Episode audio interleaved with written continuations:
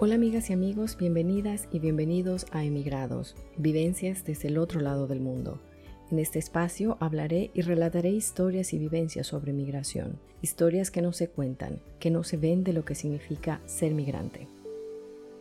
Mi nombre es Ingrid, una ecuatoriana viviendo en Holanda ya por 10 años. Estoy casada con un holandés, soy madre de dos niños, pero además soy fotógrafa, soy comunicadora y también soy migrante. En el programa número 2 hablaré sobre duelo migratorio. Les voy a contar qué es, cómo identificarlo y además escucharemos dos experiencias de dos personas que han pasado por esta etapa.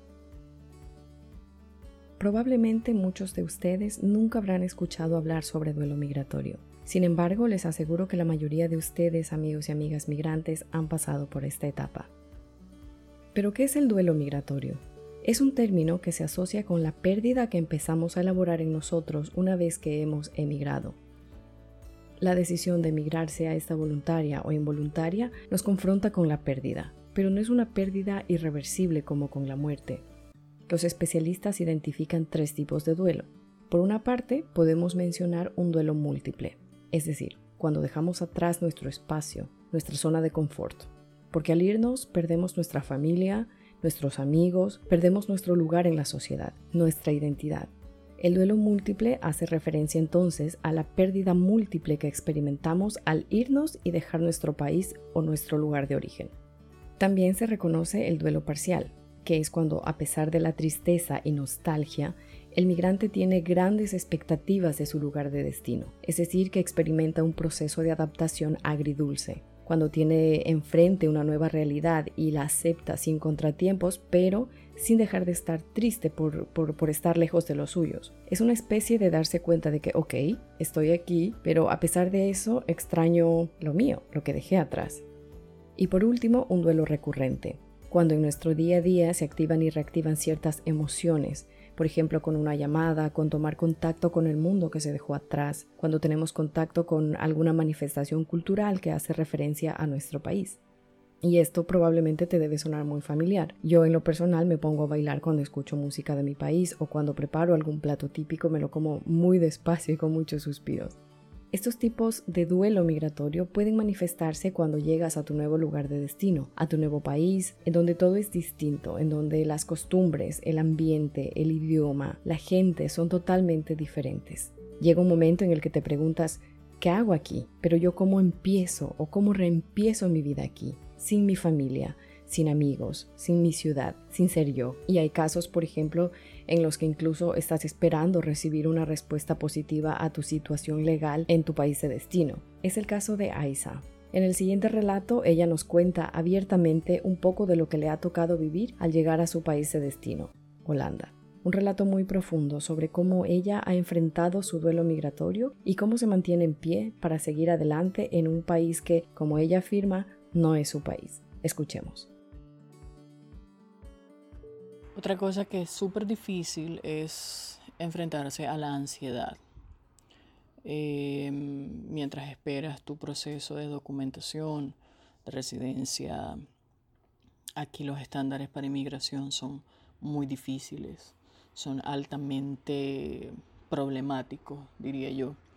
Eh, no critico eso, porque en lo absoluto todo país tiene sus normas y debe velar por el sustento del mismo y que todo se haga de buena forma. Sin embargo, es duro para el inmigrante aquí en Holanda poder obtener documentación, documentación rápida. Eh, si mientras eso no está listo no puedes trabajar, entonces tienes que estar, en este caso, tratar de sobrevivir o estar encerrado la mayor parte del tiempo sin hacer mucho, sin hacer nada o tratando de ver qué haces para, para poder minimizar todos estos efectos secundarios de tener que esperar por un proceso que a veces tarda hasta seis meses y con, sin, en este caso sin ninguna garantía de que puedas obtener la documentación que necesitas para poder establecerte en este país. Entonces, eso también eh, es difícil, es muy difícil. Y mm, por ser venezolana, en la actualidad nosotros los venezolanos hemos recibido pues mucha ayuda por parte de algunos países, ayuda nula por parte de otros y mm, pues ya, eh, a veces también me ha tocado que me denigren por ser venezolana o sufrir xenofobia por ser de donde soy. Entonces también eso es difícil y uno tiene que aprender a sobrevivir a todas estas cosas y que no te afecten de una manera negativa. Porque obviamente todo ser humano tiene un aspecto psíquico, un aspecto mental en el cual pues puede eh, inmiscuirse de una buena forma, de una mala forma. Y todas estas cosas que uno le toca vivir en un país de inmigrante, en este caso, no es sencillo de llevar y no todas las personas lo llevan de la misma forma. Muchas personas no son felices, no tienen paz, no están tranquilos, porque no pueden encontrarse a sí mismos. Los embarga siempre la depresión, la, la duda, el miedo y así muchas otras cosas que uno como ser humano pues constantemente le toca vivir y a las que le toca enfrentarse. Que si extraño mi familia, sí, todos los días, todos los días de mi vida, desde que salí de Venezuela hace casi tres años. Tengo tres años sin poder abrazar a mi madre, a mi padre, a mis hermanos. Sin poder comer la comida de mi padre y mi madre, sin poder estar en el hogar en el que nací y crecí, sin poder sentir ese calor humano de los nuestros, los de uno, como podría decirse en Venezuela. Es difícil, es difícil porque a veces la compañía, el apoyo, el que te tiendan la mano, te pongan la mano en el hombro y te digan, hey, eh, tu vida es un desastre ahora, pero pues va a mejorar. Eh, mañana es otro día. Esa persona que, que te alienta, que siempre, aunque no sabe cómo van a funcionar las cosas o cómo terminarán, pero aún así te dice, mira, sigue adelante, sigue adelante, crece, desarrollate, Trata de ser feliz, trata de ser plena, trata de avanzar, trata de seguir en este camino por muy duro que sea. Entonces a veces uno eso lo obtiene mucho mayormente de sus padres, de sus hermanos o de las personas que están más cerca de ti, en este caso hijos si tienes, esposos si tienes, y que esté presto a este tipo de situaciones también. Pero es duro, es duro estar solo por el mundo, porque sentirse solo no es una grata situación ni un grato estado. Y todos alguna vez nos hemos sentido solos. En este caso, a mí me ha pasado muchas veces, nunca pensé que lo sentiría, pero aún así, pues, me ha tocado.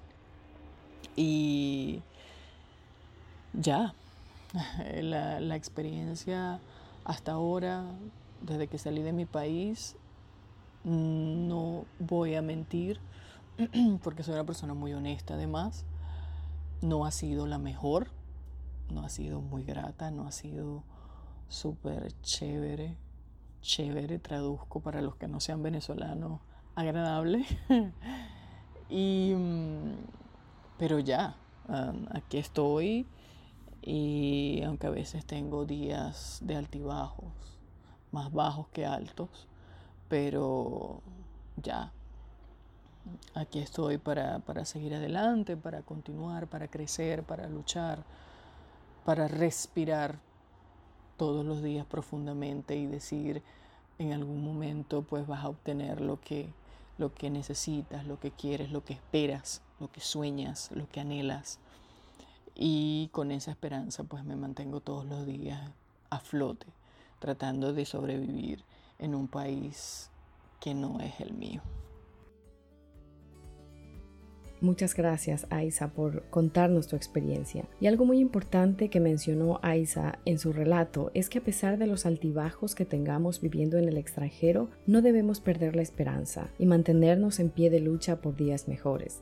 Al fin y al cabo, todos buscamos un mejor porvenir. En nuestra vida en el extranjero y en la vida misma, creo que vivimos por ser mejores, por un futuro mejor para nuestras familias, por un futuro mejor para nosotros. Y como migrantes queremos exactamente eso. Vivimos en el extranjero, sí, y nos cuesta estar lejos de los nuestros, pero además también trabajamos para ser mejores, por cumplir nuestros objetivos de vida a pesar de las circunstancias que a veces nos toca vivir. Es por eso que no todos experimentamos el mismo tipo de duelo migratorio. Para unos será más fuerte, para otros no. Esto en realidad depende de muchos condicionantes, de entre los cuales voy a mencionar los siguientes. Primero, de tu proyecto migratorio. ¿Y qué quiero decir con esto? Todo migrante cuando va a vivir al extranjero configura su nueva vida en torno a un proyecto migratorio, que tiene que ver con los objetivos de vida que tienen lugar una vez llegados al país de destino. Es decir, si emigras por estudios, tu proyecto migratorio será estudiar, graduarte y regresar a tu país de origen. Si emigras por amor, tu proyecto migratorio será irte a vivir con tu pareja y hacer vida en tu país de acogida, formar una familia, etc. Un segundo condicionante es el tipo de persona que eres. ¿Eres una persona que se adapta fácilmente al cambio?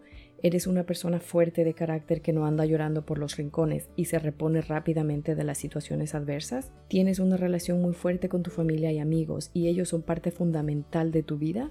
Y un tercer condicionante se basa en las expectativas que tenías de tu país o lugar de destino antes de salir. Es decir, tenías muchas ganas de viajar, tenías muchas ganas de conocer un nuevo país, etc. Estos tres factores determinarán cuán fuerte será tu proceso de duelo. Ahora, hay situaciones en las que has tenido que emigrar casi casi por obligación, cuando se te hizo muy difícil dejar atrás todo, cuando no sabes por dónde empezar tu vida, no tienes trabajo, no tienes amigos, no tienes amigas, te sientes perdido o perdida, no hablas el idioma, y cuando esto ocurre, tus primeras semanas, meses o incluso años pueden llevarte a experimentar sensaciones negativas, y de pronto empiezas a perder el apetito, empiezas a tener síntomas de ansiedad o problemas para dormir, y al mismo tiempo empiezas a experimentar emociones negativas como la tristeza o la rabia. Y aunque estas manifestaciones suelen aparecer en los primeros meses después de haber emigrado y a ti aún no te ha pasado, no significa que no puedas experimentarlo en una etapa más adelante de tu vida en el extranjero. Muchas veces se crean distracciones o creamos inconscientemente distracciones para no sentir tristeza,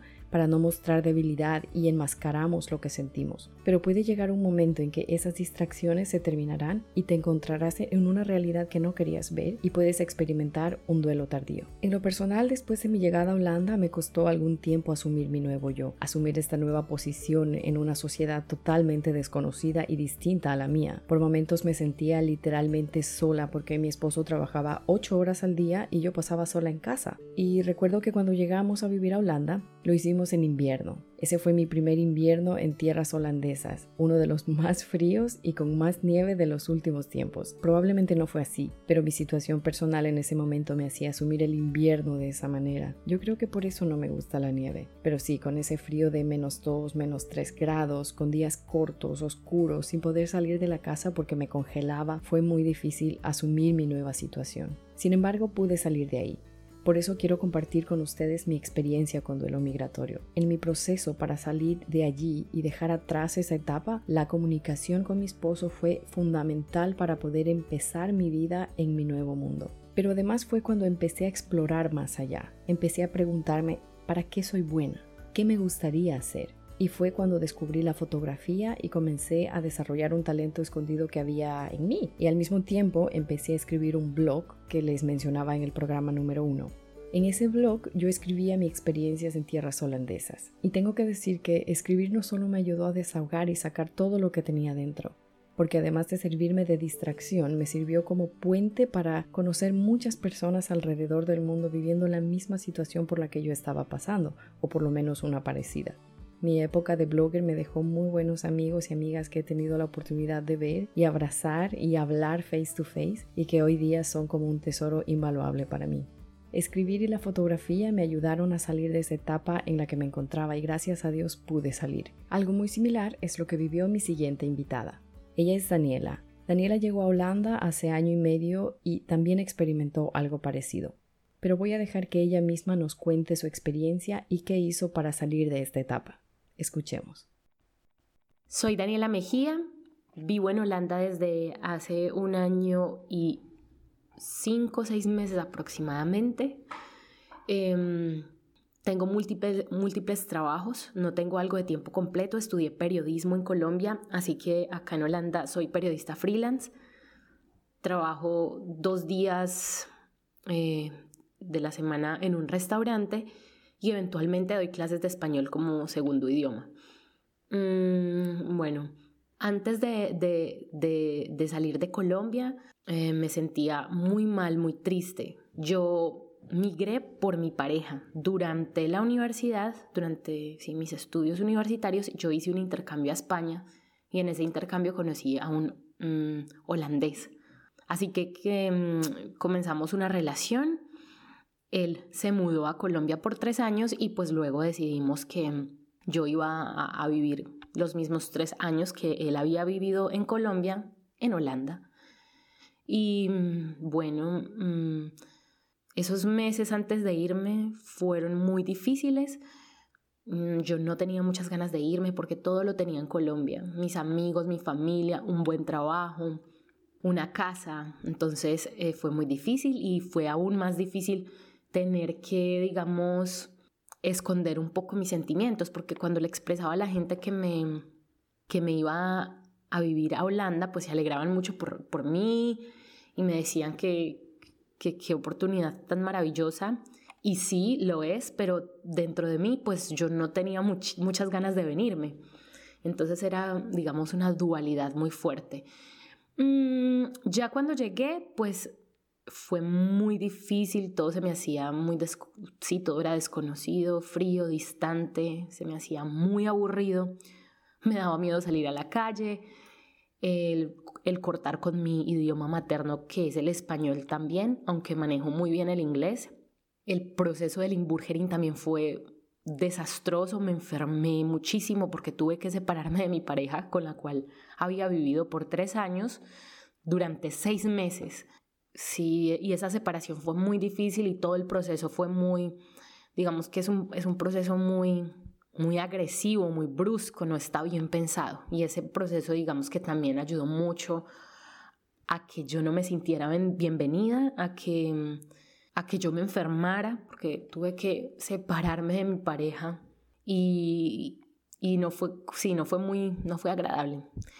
Pero eh, con el tiempo empecé a encontrar mi camino, mi mente se asentó, eh, empecé a aceptar más mi realidad, lentamente conseguí trabajo, pude, digamos, migrar mi, mi vida profesional a la parte freelance, conseguir un trabajo en un restaurante y empezar a dar clases de español.